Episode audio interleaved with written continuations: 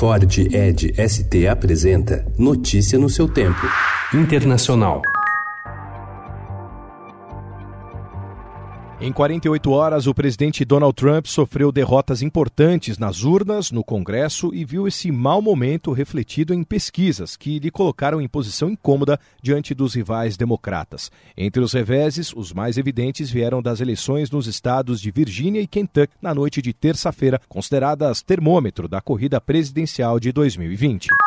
O impeachment de Donald Trump entrará em uma fase crítica na semana que vem, quando uma comissão parlamentar liderada por democratas realizará suas primeiras audiências públicas. Ontem, os democratas disseram que as primeiras audiências abertas terão três diplomatas de carreira que expressaram um alarme diante da pressão de Trump sobre o governo da Ucrânia para investigar Joe Biden, seu principal rival democrata na eleição de 2020. We will begin our open hearings uh, in the impeachment inquiry next week.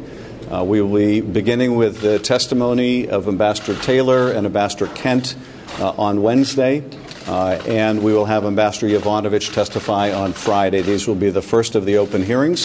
Caminhoneiros começaram ontem a fechar as estradas que cruzam as fronteiras da Bolívia em apoio à proposta de paralisação das atividades econômicas por 15 dias. Os protestos contra a reeleição de Evo Morales, considerada fraudulenta, chegaram ontem ao 15º dia. No Chile, o procurador Manuel Guerra vai investigar 14 policiais suspeitos de torturarem manifestantes durante as três semanas de protestos. As autoridades mexicanas disseram ontem que as armas e a munição usadas no massacre de uma família mormon vieram dos Estados Unidos. O secretário de Segurança, Alfonso Durazo, disse que em breve começará a operar um programa bilateral para controlar o tráfico de armas dos Estados Unidos para o México.